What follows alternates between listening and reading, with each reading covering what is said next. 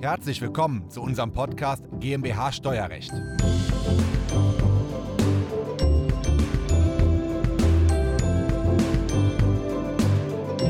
Hört sich unglaublich an, ist aber eine wahre Geschichte. Wir haben Mandanten dabei geholfen, ins Ausland auszuwandern, dort nur 10% Steuern zu zahlen. Zwei Wochen später kam der Anruf, Christoph, können wir für unsere ausländische Gesellschaft eigentlich ein Bankkonto in Deutschland wieder eröffnen? Ich so, kein Problem, steuerlich hat das in Deutschland überhaupt keine Implikation, kannst du machen. Aber warum?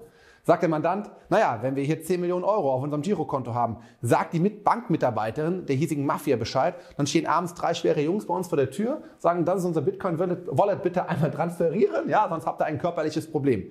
Also, es geht nicht nur um die Steuern beim Auswandern, sondern um andere Kriterien. Und diese Kriterien schauen wir uns einmal an. Diese Folge ist der Audiomitschnitt unseres YouTube-Videos. Das Video verlinken wir Ihnen in der Beschreibung.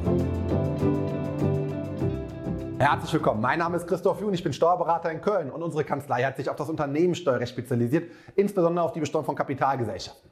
Und ja, es müssen nicht mal deutsche Kapitalgesellschaften sein, es können natürlich auch Gesellschaften im Ausland sein, die vielleicht dort nur 10%, 16% Steuern zahlen, in manchen Fällen auch nur 1%.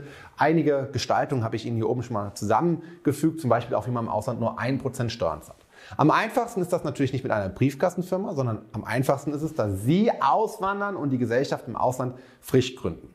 Bei uns kommen dann immer die Anfragen an, Herr Jun, welches Land empfehlen Sie, was hat der niedrigste Steuer? Und wir haben eben schon gemerkt, das ist eine wahre Story. Es geht nicht immer darum, dass Sie ein Land nehmen mit niedriger Steuer, sondern es geht auch ganz entscheidend darum, dass Sie dort abgesichert sind, dass Sie ein sicheres Land wählen, wo keine Gefahr für Sie droht, nur weil Sie Millionär sind.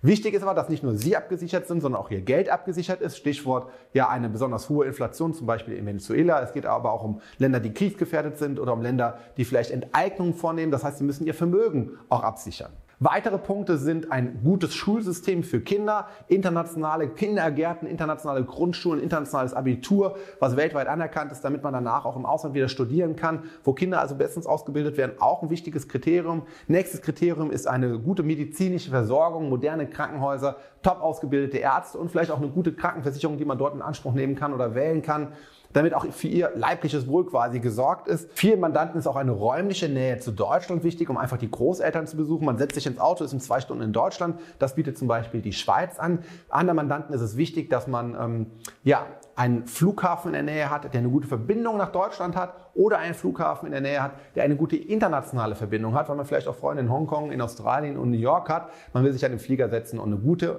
gute, gute Verbindung in alle Länder weltweit haben. Das ist übrigens neben der Schweiz auch insbesondere in Dubai gegeben, spricht man zwar nicht so viel Deutsch, aber der Flughafen ist halt hervorragend und in sechs Stunden sind sie auch wieder fast in jedem Flughafen in Deutschland. Ähm, dann sagen manche Mandanten, ich will mich vom europäischen Euro lösen, vom Eurosystem, dem traue ich nicht so. Ne? Schweiz und Dubai sind da auch wieder dabei.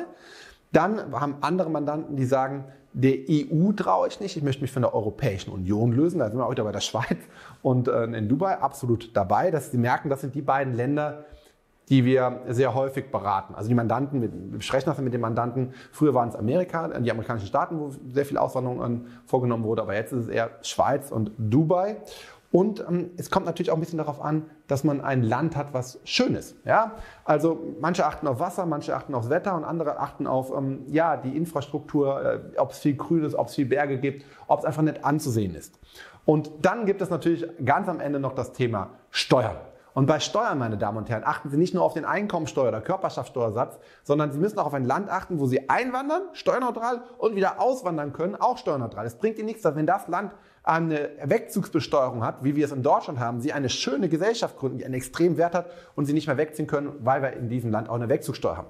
Viel schöner wäre ein Land, in dem Sie auswandern können und das dann keine außensteuerrechtlichen Vorgaben hat. Also wir Deutschen für einen deutschen Steuerpflichtigen akzeptieren keine Gesellschaft auf den Bahamas, die eine Briefkastenfirma ist, mit 0%. Wenn Sie aber jetzt in ein Land auswandern, was vielleicht 30% Einkommensteuer hat, was aber eine Bahamas-Gesellschaft akzeptiert und sie später auch wieder steuerneutral auswandern lässt, ist das natürlich auch steuerlicher Sicht hervorragend.